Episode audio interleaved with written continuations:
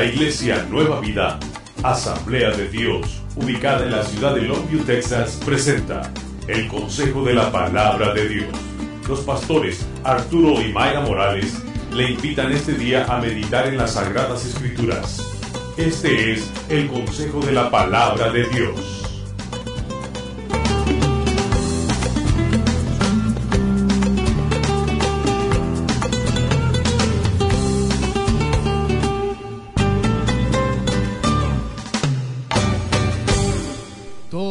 Sean bienvenidos a la casa del Señor. Vamos a entrar en el consejo de la palabra.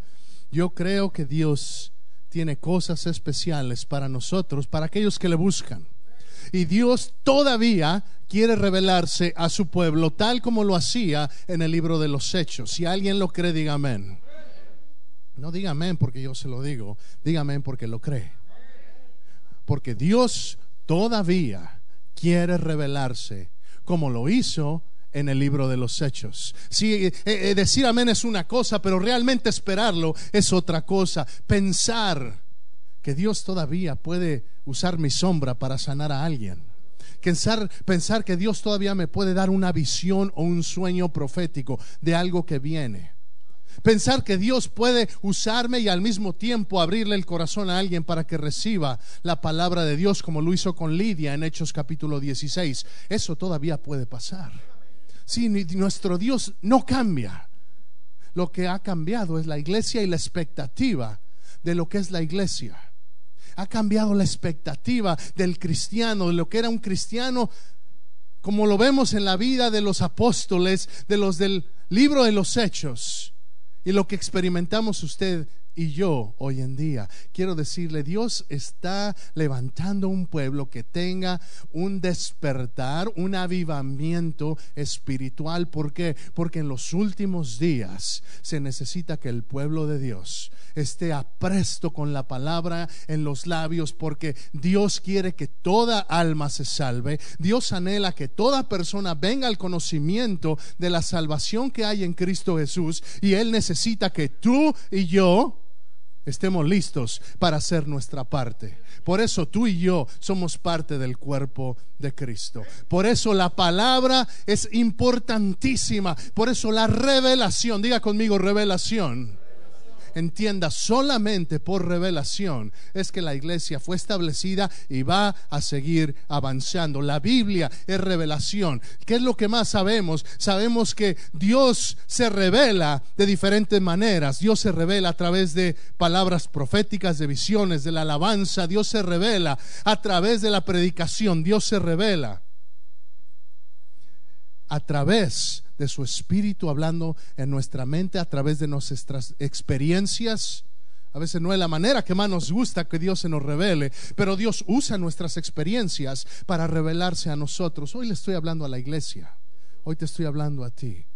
Estamos hablando, mi esposa empezó a hablar la semana pasada sobre la iglesia. Y Dios tiene un plan en el diseño divino de Dios. La iglesia toma un lugar importantísimo que si entiendes esta palabra el día de hoy, no vas a poder ser el mismo. Déjame decirte, esta, toda esta semana, ustedes saben, gracias a Dios, el Señor me permitió ir de viaje y darme cuenta de, de muchas cosas que están pasando en el mundo. Darme cuenta de la necesidad que hay de Cristo en todo el mundo, en lugares como España, donde no pude encontrar una sola iglesia evangélica en la semana estuve buscando, estuve llamando y ni una sola iglesia evangélica pude encontrar. Dios necesita siervos dispuestos a predicar el Evangelio. Hay un mundo que se está perdiendo, pero no nos vayamos muy lejos. Usted y yo tenemos conocidos que hoy, si Cristo viniera, pasarían la eternidad separados de Él en el infierno. Y es una verdad. Dios quiere que la iglesia despierte. David, si tienes el slide, por favor. Quiero hablarle esta mañana sobre la iglesia. El diseño de Dios. Eclesia es la, es la palabra griega. Ek, son dos palabras de hecho. Ek significa salir, salido o convocado, y kaleo significa llamado somos llamados a salir de donde estamos. Eso es lo que significa iglesia. Iglesia significa convocado. De donde estás, tienes que salir. De esta, imagina que estás en un, en un gran grupo y tu nombre es llamado. ¿Se acuerdan algunos quizá en la, en la escuela cuando pasaban lista las maestras y, y decían tu nombre y decías presente? O cuando jugaban al fútbol y escogían y nos te ponían ahí y, hacían los equipos y no, y, yo escojo a él y yo escojo a él y, los ponían en diferentes equipos y bueno, la, la palabra eclesia tiene esa misma connotación de que, de que alguien te llamó. Y no es la maestra ni es el capitán de un equipo de fútbol, es el mismo Dios el que te ha llamado por nombre. Es el mismo Dios el que te ha dicho, Antonio, quiero que seas parte de los llamados. Juan, quiero que seas parte de los llamados. Beatriz, quiero que seas parte de las llamadas. Quiero que seas parte. Si entendemos quiénes somos, entonces podemos hacer aquello a lo cual Dios nos ha llamado a hacer. Dios Dios ha puesto un diseño en nosotros. Vamos a abrir nuestra Biblia, por favor, en Mateo capítulo 16. Mateo capítulo 16.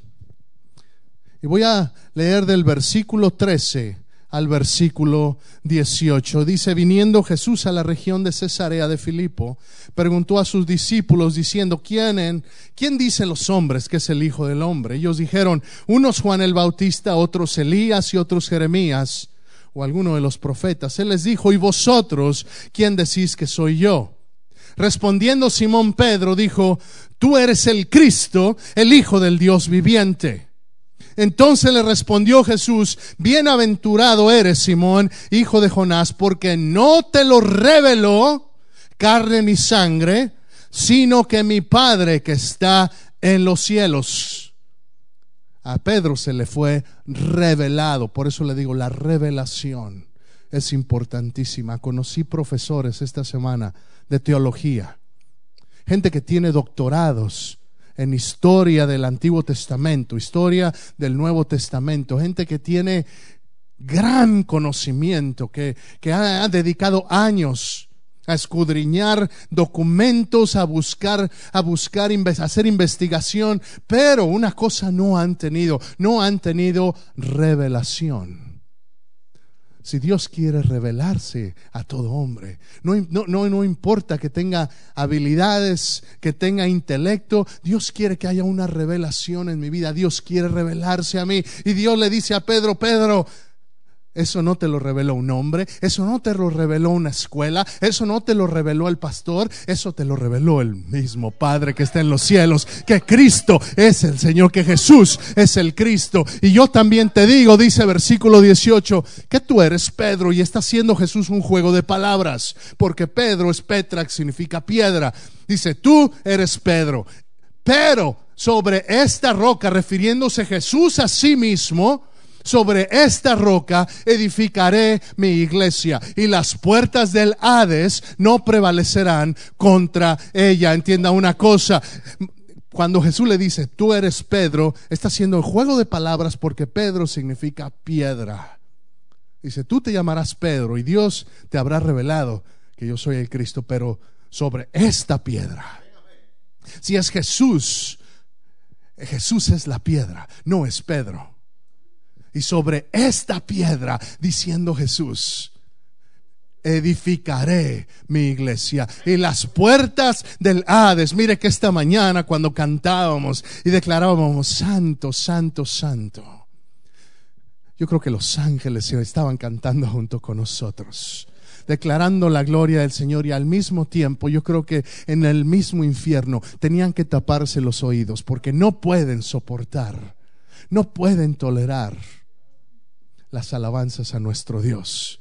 Y dice la palabra que las puertas del Hades, el Hades es el infierno, las puertas del infierno no prevalecerán contra ella. ¿Contra quién?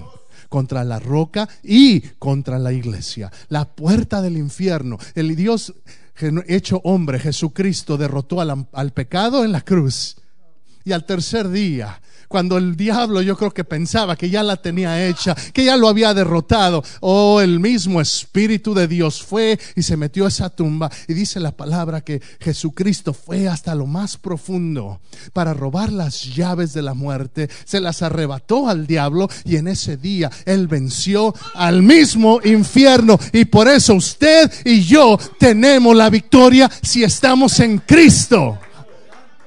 Esto es de lo que está hablando, hermano, es revelación de que Él es nuestro, de que nuestro Cristo es vencedor.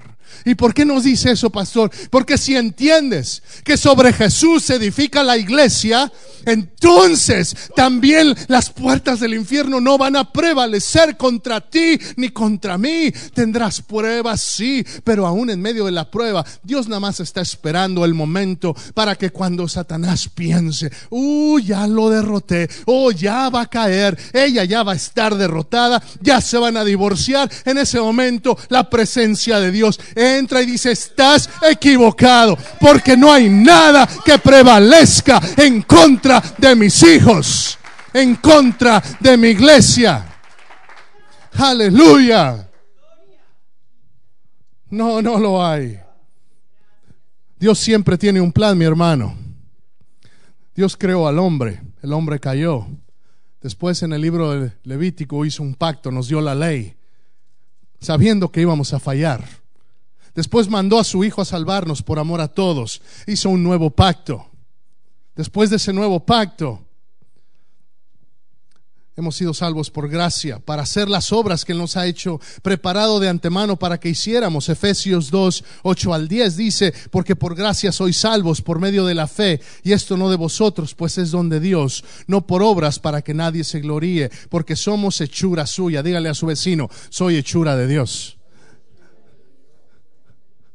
¿Sí entiende lo que está diciendo o no más está repitiendo? ¿Sí entiende? Soy, soy hechura de Dios y cuando Dios me hizo, Dios me formó. Dice la palabra en el Salmo 139 que sus ojos me miraron en el vientre de su madre, que sus dedos formaron mi ser. Hermano, entiende, eres especial. Eres hechura de Dios. Si hay algunos que han crecido con algún complejo de inferioridad pensando, yo no puedo lograr nada, pues yo podré, podré hacer algunas cosas, pero más allá, yo creo que Dios me pueda usar.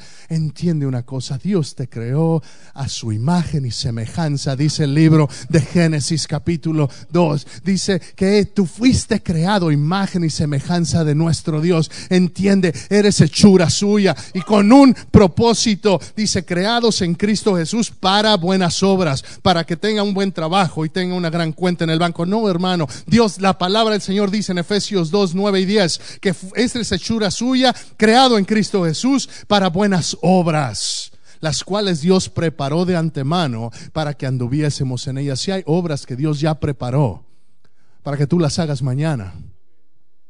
Hay obras que Él preparó que tú hagas esta tarde. Que en el diseño hay obras que, que Dios preparó a Juan y no a Arturo para ciertas cosas que solamente tú puedes hacer. Cosas que Él ha preparado, no te la pierdas. Sí tengo que estar listo, alerta, tengo que ser, eh, ser parte del diseño de Dios. Dios tiene un diseño. Después de este nuevo pacto, vemos que en Hechos capítulo 1 Jesús ascendió al cielo, pero no nos dejó solos. Hechos capítulo 2 me dice que llega el Espíritu Santo y nos bautiza y nos llena de poder. Y entonces empieza la era de la gracia, eh, la era de la iglesia en el cual nosotros, Jesús ya no está aquí físicamente, ahora estamos tú y yo, que somos, según de Corintios capítulo 5, dice que somos embajadores de Dios. Somos representantes de Dios. Dios tiene un plan perfecto. Aún antes de la formación del mundo, Dios ya sabía. Dios ya, ya sabía lo que iba a pasar este día. Dios ya sabía que a lo mejor ibas a tener un problema en casa. Dios ya sabía que a lo mejor ibas a tener una situación con tus finanzas o, o aún quizá en una situación en la iglesia o alguna preocupación. Dios ya sabía, si entiendes, no hay nada que se esconda de la soberanía y de la omnisciencia de Dios. Él ya sabía lo que te iba a pasar. Entiende una cosa, hoy te puedes acercar con confianza. Dice Hebreos capítulo 4 que puedes entrar confiadamente a la presencia de tu Dios. Si hay algunos que, pastor, esto me, eh, hay algunos que se emocionan, pero si usted supiera la carga que trae, entiende, yo no necesito saberla, Dios ya la sabe. Dios ya la sabe. Hoy lo que necesitas hacer es acercarte confiadamente al trono de la gracia. Si me voy a apurar esta mañana, porque hoy necesitamos venir al altar y vamos a clamar al Señor y vamos a alabar al Señor y vamos a hacer la iglesia que Dios ha diseñado que seamos tú y yo. En mi viaje estuve visitando varias ciudades y quiero mostrarle algunas fotografías de iglesias y de monumentos y de construcciones si pasamos la siguiente, por favor. Este es en la ciudad de Segovia. Este es un canal, un acueducto romano del año aproximadamente 800. Estamos hablando de, de siglos de antigüedad y, y, lo que más y lo que más me, me, me, causó asombro, hermano, es que entre cada una de esas piedras, de todas las piedras, no hay nada que las mantenga. Nada, no hay cemento, no hay nada entre ellas, es una piedra sobre piedra. No hay nada que las sostenga excepto el balance y el diseño que tiene cada una de esas piedras colocadas en su lugar adecuado. Increíble cosa de ver cómo uno ve y, yo pues trataba hasta ahí, le, le rascaba a ver si había algo, pero Hermano, no había nada, es solamente piedra sobre piedra. Un acueducto increíble, increíble. Continuemos. esta es otra iglesia, esta es en la ciudad de Valladolid.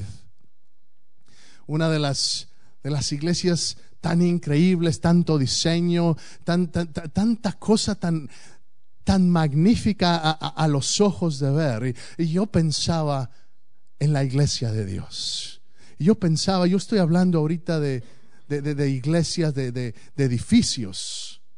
Quiero que entienda una cosa, la iglesia en la Biblia es representada de diferentes maneras. Y una de ellas es el edificio de Dios. Y en un momento vamos a abrir la Biblia, pero quiero enseñarle estas grandes, grandes obras que son tan hermosas por fuera, que tienen tanta belleza. Siguiente fotografía, por favor. Una, esta es una obra en la ciudad de, eh, esta está en la ciudad de Peñafiel, se llama la ciudad, y, y, la comenzaron y la dejaron a medias y, por eso se ve la parte de la izquierda ah, diferente que la parte de la derecha. En el siglo XI aproximadamente empezaron a construir esta, esta parte de la iglesia. El rey cambió la, la capital, la movió de Valladolid, no, no Peñafiel, de Valladolid, la pasó a Madrid. Y entonces dejaron y se llevaron junto con la capital, se llevó a todos los constructores y por eso se, se quedó a medias y hasta aproximadamente los años 1800 construyeron la segunda parte que todavía está en construcción.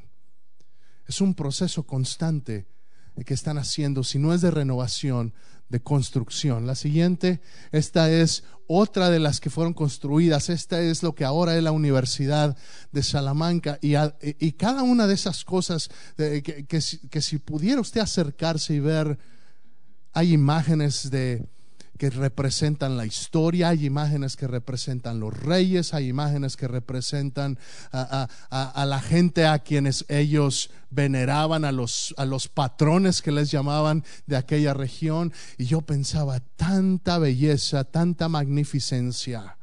Yo creo que Dios ha puesto en el hombre a veces ese deseo de imitar ese deseo creador, de imitar aquello que Dios ha puesto nuestro Dios ha puesto divinidad en el corazón de los hombres. Dios ha puesto y, y nosotros necesitamos entender que Dios no busca un gran templo físico, que la iglesia no se supone que sea una iglesia muerta como la que lamentablemente está pasando en la mayoría de la sociedad europea, que hay una iglesia que es una iglesia simplemente religiosa, una iglesia simplemente tibia, que no es fría ni caliente, como dice. Y, y, Y me puse a pensar y yo oraba, Señor, que no somos tan diferentes hoy en día. No somos tan diferentes en el que no tenemos un gran compromiso. Quiero que sepa una cosa. Dios en su diseño, Dios en su diseño divino, ha hecho que la iglesia sea lo principal para donde se manifieste la presencia de Jesús. Yo quiero que nuestra iglesia sea construida, y estoy hablando no de un templo, pero estoy hablando de la gente, estoy hablando de tu vida y de mi vida, que seamos edificados por Cristo. ¿Qué dice el Salmo 127, capítulo, versículo 1? Dice, si Jehová no edificare la casa, en vano trabajan los que la edifican. Sí, tenemos que asegurarnos que todo lo que hagamos sea de acuerdo con el plan de Dios. Si me salgo del plan de Dios, no puedo esperar que Dios me prospere, no puedo esperar que Dios me bendiga. Le estoy diciendo esta mañana, la iglesia, estoy hablando de la iglesia. La iglesia es un edificio divino, es, una, es un plan divino. Dios es nuestro arquitecto y Él ha diseñado un plano. ¿Sí sabe cuáles son los planos? En inglés le llaman los blueprints. Son los que traen las medidas exactas donde va cada roca. Y quiero darle una verdad esta mañana. Dios en su plan divino ha establecido dos cosas. La primera, establece los cimientos. Cuando hay una construcción, se establecen los cimientos primero. Jesucristo es el cimiento, Jesucristo es la roca, la roca sobre la cual será edificada la iglesia, como ya lo leímos, es Jesucristo. Esa es la primera parte. Jesús es el cimiento. Jesús es la piedra angular. Isaías 28, 16 Dice, por tanto, Jehová el Señor dice así, he aquí que yo he puesto en Sión por fundamento una piedra, piedra probada, angular, preciosa, de cimiento estable. El que creyere, no se apresure. ¿De qué está hablando? Es una de las, una de las palabras proféticas de las cuales el profeta Isaías habla sobre Jesús. Jesús es esa piedra angular, esa piedra preciosa, esa piedra... Ah, probada, esa piedra estable. Y después si vamos a Primera de Pedro, capítulo 4, capítulo 2, versículo 4 al 8.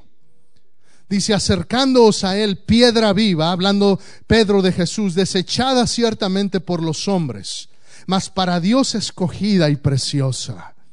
Vosotros también, como piedras vivas, si entiende esto, Jesús es la piedra angular Jesús es la piedra del, cimiento.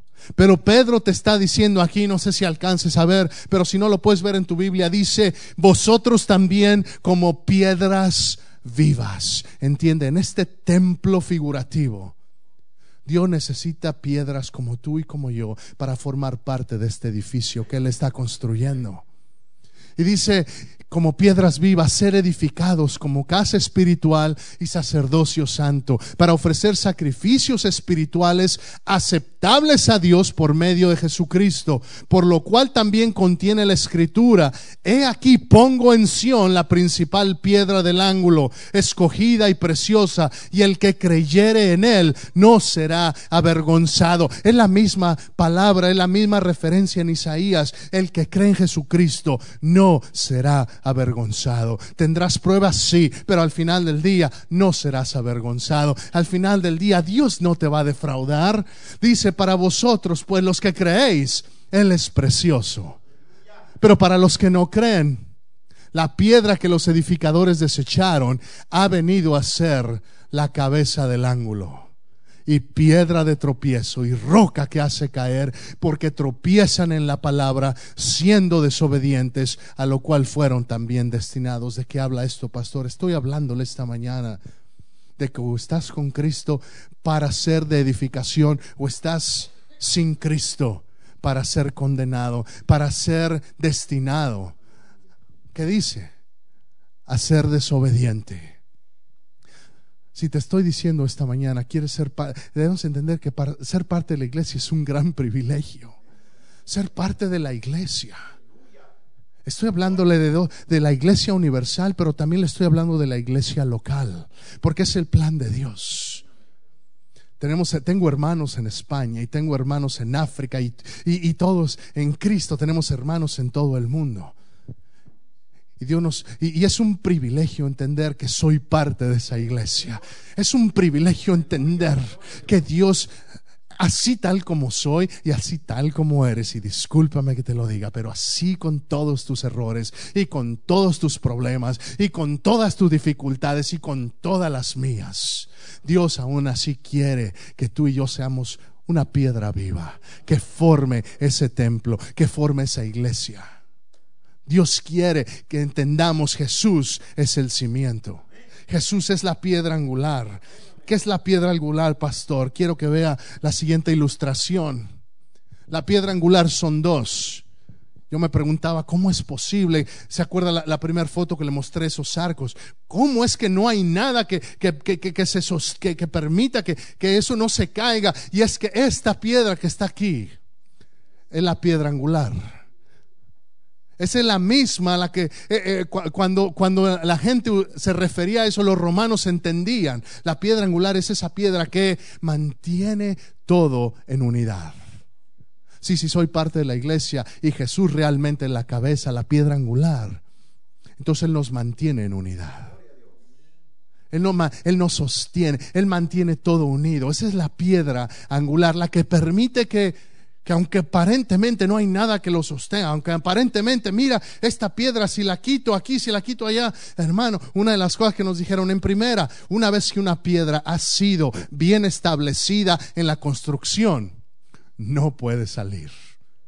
Una vez que estás bien firme dentro de ese lugar, si está bien cimentado y estás agarrado de una estructura que tenga una piedra angular, no te vas a mover. ¿Sabe? Yo cuando yo nomás, yo nomás veía eso, yo decía, wow, qué, qué principio tan especial que si estoy sujetado de Cristo, aunque vengan pruebas, aunque vengan situaciones difíciles, no me voy a mover voy a seguir siendo parte de, de mi ser. Él me garantiza, Él me dice en el nombre de Jesús. Y, si, él, él, no hay nada que me pueda separar del amor de Dios.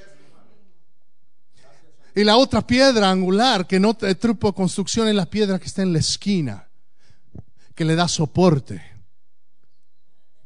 Que de igual manera, sin esa piedra, no, el, el edificio no tiene estabilidad. La fundación, el cimiento, exactamente. Entienda una cosa, Jesús tiene que ser el cimiento. Por eso, por eso la palabra nos dice que Él es la piedra angular, que Él es, que Él es aquel que, sobre el cual será edificada la iglesia.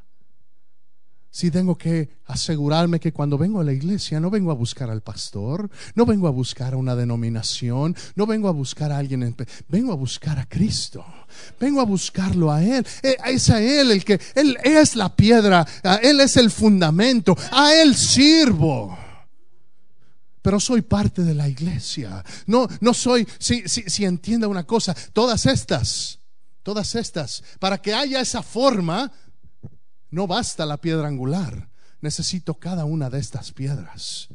Para que haya una construcción, sí tengo el cimiento, pero ¿quién de ustedes vive nomás sobre un cimiento? No, hay paredes. Si Dios quiere levantar una iglesia y tú necesitas entender esta mañana que somos parte de una iglesia que para que tú y yo seamos rocas vivas, que estemos integrados al cuerpo de Cristo. Por eso aquí eh, entendiendo esta palabra no cabe más el argumento, ah, yo, yo leo la Biblia en mi casa, yo no necesito ir a la iglesia. Yo no necesito ser parte de una iglesia. Yo pues voy cuando, pues cuando puedo, cuando tengo tiempo, puedo. No, hermano, entiende. Esta mañana, por eso te digo, si tú y yo entendemos esta verdad, que es un privilegio ser parte de la iglesia de nuestro Dios. Y que Dios quiere que seas útil, que tomes tu lugar. Sí, quizá hay, algunos que, que, estemos aquí, otros acá, otros allá, pero al final el que nos une es Cristo. Y eso me hace entender, no importa, no importa las fallas que, que a lo mejor pueda haber en algún hermano o en el pastor, porque las fallas las tengo y en abundancia.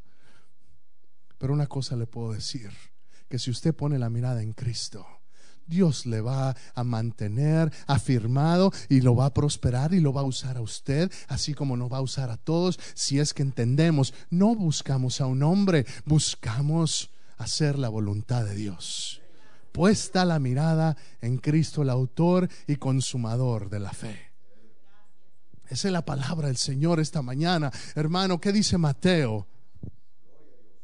Vamos al siguiente. ¿Qué dice Mateo 7, 24 al 27? Cualquiera pues que me oye estas palabras y las hace, le compararé a un hombre prudente que edificó su casa sobre la roca. ¿Sobre qué estás edificando tu casa? Ya estoy terminando. Si quiero que te lleves dos cosas esta mañana son estas. Es un privilegio ser parte de la iglesia. No seas nada más un miembro que asiste por asistir. Dios te ha puesto, Dios te ha... Lo leímos en Efesios Dios 2 del 8 al 10. Fuiste creado, eres hechura de Dios para hacer las obras que Él ha preparado para ti. Entiende, tú eres importante y necesario en el diseño divino de la iglesia de Dios. Tú eres necesario. No, eh, ahora déjame decirte una cosa. Hay quienes simplemente deciden yo no quiero ser parte la obra de Dios continúa contigo o sin ti, conmigo o sin mí. Pero eh, si entiendes entonces que es un privilegio, que Dios te usa, que Dios te quiere usar, que Dios me quiere usar. Ay, hermano, entiende eso esta mañana, que Dios quiere que tú y yo seamos parte activa de este templo vivo, de este edificio vivo. Hermano, queremos construir una iglesia. Quiero construir una iglesia grande donde pueda haber ministerio en esta ciudad para los hispanos. Sí, sí quiero. Pero más que eso, yo quiero que haya una iglesia, un templo vivo, que haya rocas vivas. Que saliendo, empezando el lunes en la mañana, ese templo esté dispersado por todo East Texas y que podamos hacer la obra a la cual Dios ha preparado para ti y para mí. Entiende eso. ¿Sobre qué está edificándose tu vida? ¿Sobre qué estás edificando tu vida? Es la segunda pregunta que quiero hacerte. La primera, una vez más, es el privilegio de ser parte de la iglesia. No seas pasivo. Afírmate, comprométete, plántate. ¿De qué habla, pastor? Escuche la predicación de la semana pasada. Estar plantado en la iglesia, estar establecido en la iglesia. Pastor, ¿será que quieren números para membresía o quiere que siempre estemos ahí? Sabe, hermano, esta semana no sabe qué cómo lo extrañé. Estaba yo el domingo, ya en el aeropuerto, y yo ya me sentía mal, yo anhelaba estar en la casa de Dios. Cuando cantábamos el canto esta mañana, la casa de mejor es un día en la casa de Dios que mil, que mil años fuera de él, hermano, es mi corazón. Si, si, si, tienes que venir porque, ay, es domingo, pues tenemos que ir, o me toca servir, o, o lo que sea, entonces sabes que es tiempo de doblar rodilla porque Dios quiere que vengas y que entiendas que, es un privilegio, que debería ser un gozo. Como dijo el salmista, yo me alegré con los que me decían, a la casa de Jehová iremos. Cuando me dicen, ya viene el domingo, yo quiero ir, ya no me aguanto las ganas de estar con mis hermanos, de cantar, de alabar. Cuando hay oportunidad, si puedo los miércoles, si, si, si, si puedo las vigilias, cuando, puede, lo que, cuando están las puertas abiertas, hermano, yo quiero estar ahí. No se trata de números ni de membresías, se trata de que entiendas que si, que si no hay ese fuego en, su, el corazón, hay que pedirlo. Hay que decirle, Señor, había, quizá hay algunos que no tengan esa pasión esta mañana. Quizá hay algunos que esta mañana digan, pastor, quizá hay algunos que hasta pensaron, no, pues ya, ya voy a dejar de ir ya voy a, ya, ya, ya no me voy a buscar otro lado, a lo mejor, a lo mejor eso me aviva, a lo mejor eso, uh, entiende hermano, no andamos, no andamos por emociones, no andamos por la vista, andamos por fe. Y esta mañana Dios quiere que te afirmes en su casa. No porque yo te lo diga ni porque yo lo quiera, yo lo quiero, pero Dios quiere que te afirmes porque Él lo quiere, porque Él te ha creado para que cumplas el propósito, las obras que Él ha preparado para que tú las hagas. Entiendes un privilegio. La segunda cosa, y con esto termino, es si Jesús es el fundamento, tengo que asegurarme que realmente estoy construyendo sobre eso. ¿Sobre qué estás edificando tu vida? ¿Sobre qué estás edificando tu relación matrimonial? ¿Sobre qué estás edificando? Asegúrate que es Jesucristo. Mateo. Si tenemos esa cita. Mateo 7. 24 al 27. Cualquiera pues que me oye estas palabras y las hace, le compararé a un hombre prudente que edificó su casa sobre la roca. Descendió lluvia y vinieron ríos y soplaron vientos y golpearon contra aquella casa y no cayó porque estaba fundada sobre la roca. Pero cualquiera que me oye estas palabras y no las hace, si no basta ser oidor, alguien diga amén. No basta ser oidor y esta mañana ninguno de nosotros tenemos excusa para decir yo no sabía. Ninguno de nosotros tenemos excusa para decir a mí nadie me invitó, a mí nadie me dijo, yo pensé que nada más yendo era suficiente. No, hermano, Dios ha preparado obras para que las hagas dentro de la iglesia y también fuera. Cualquiera que me oye estas palabras y no las hace, le compararé a un hombre insensato que edificó su casa no sobre la roca, sino sobre la arena. Y descendió lluvia y vinieron ríos y soplaron vientos y dieron con ímpetu contra aquella casa tal como le pasó al hombre que edificó sobre la roca. Si entiende, porque estoy en Cristo no significa que la tormenta no va a venir. Porque estoy en Cristo no significa que no va a venir el viento y tratar de destruirme. ¿Entiende? Vas a tener situaciones, sí vas a tenerlas. Problemas también. Pero al final, si estás parado sobre la roca, lo siento en mis manos, lo siento en mis pies y estoy parado sobre la roca, entonces esa tormenta no va a poder tumbarme. El enemigo te va a querer decir, ahora sí vas a caer, tu matrimonio ya no tiene esperanza, mira a tu mujer, mira a tu esposo, mira a tus hijos, ya no se puede, mira a tu banco. Entiende una cosa, si estás parado sobre la roca, nada más agárrate.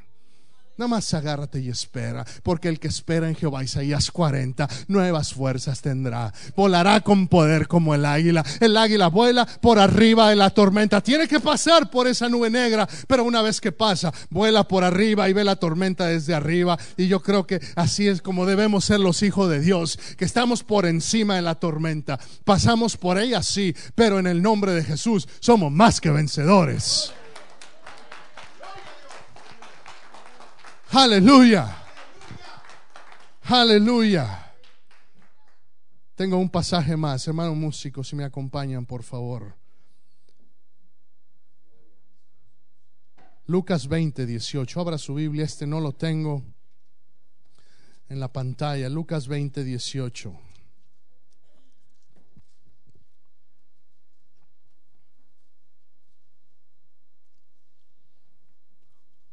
Desde el 17. Dice Jesús hablando, ¿qué pues es lo que está escrito? La piedra que desecharon los edificadores ha venido a ser cabeza del ángulo. Si esta mañana todos tenemos la oportunidad, una vez más, de hacer que Jesús sea nuestro cimiento o no. Quizá esta mañana el Espíritu Santo te ha revelado y no sea más que por esa razón, porque Dios quiere revelarse, lo dijimos al principio, amén. Dios quiere revelarse y si el Espíritu Santo te ha revelado esta mañana, si el Espíritu Santo te está revelando esta mañana, hay áreas en tu vida que no están simbradas sobre la roca que es Jesús. Hay áreas sobre tu vida que están simbradas sobre tu confianza en, en tu patrón o en tu habilidad para sacar un trabajo o la arena. Cualquier otra cosa que no sea Jesucristo. Si hoy ese es lo que Dios te está revelando, entonces es mejor que escuches lo que Jesús le dice a los discípulos y a los que estaban escuchando. Le estaba diciendo esta parábola a todo el pueblo y dice versículo 18, todo el que cayere sobre aquella piedra será quebrantado, mas sobre quien ella cayere le desmenuzará. Todo el que cayere sobre aquella piedra será quebrantado. ¿Sabes? Yo quiero estar quebrantado delante de Dios. Yo quiero caer sobre... Si hay, áreas en mi vida y si hay áreas en tu vida que no estén bien sembradas sobre la roca, si estoy sobre la arena y me estoy cayendo, quiero caerme sobre la roca. ¿Qué dolerá más, caer sobre la roca o caer sobre la arena? Va a doler más caer sobre la roca. Pero a la larga, la arena, en la arena te hundes. Cuando caes sobre la roca, te quebrantas. Pero Dios es experto para restaurar lo quebrantado. Dios es experto en hacer que aquello que está roto, volverlo a poner en orden de tal manera que sea una obra más preciosa que aquella que era antes. Si dice la palabra, ponme el versículo otra vez, David. Todo el que cayere sobre aquella piedra será quebrantado. Quizá hoy necesitas quebrantarte delante de Dios. Dice, más sobre quien ella cayere, le desmenuzará así. Esa es la advertencia. Al principio te decía, Jesús viene y viene como juez. Y como quisiera tener más tiempo para hablarte del hombre natural, del hombre espiritual y del hombre carnal en 1 Corintios capítulo 2 y 3. Porque ese es en el contexto en el cual Pablo dice que la iglesia es el edificio de Dios. Si, si no estamos sobre la roca, estarás sobre la arena y vas a sufrir aquí, pero lo peor, lo peor es que la piedra caerá sobre ti, el juicio caerá sobre ti y, será, y seremos desmenuzados si no estamos en Cristo. ¿Qué es eso, pastor? Que seremos apartados de Él. Sí, hermano, con Cristo entiendo, ahora entiendo que que no hay, no hay, no hay pierde con Cristo, aunque, aunque tenga problemas, aunque tenga dificultades, aunque el enemigo se enoje y quiera tumbarme, mayor es el que esté en nosotros que el que esté en el mundo. Él quiere que tú pongas tu vida sobre la roca. No confíes en el hombre, no confíes en tu habilidad, no confíes en psicología o ayuda autoayuda que tan popular está hoy en día. Confía en Cristo. Es la única verdad que va a trascender. Hoy es día de revelación para la iglesia. Dos cosas te dije. Es un privilegio ser parte de la iglesia. Y esta iglesia la vamos a edificar sobre Cristo. Y la segunda cosa es una pregunta personal. Y te voy a pedir que te pongas de pie y cierres los ojos. ¿Sobre qué estás edificando? ¿Sobre qué estás edificando?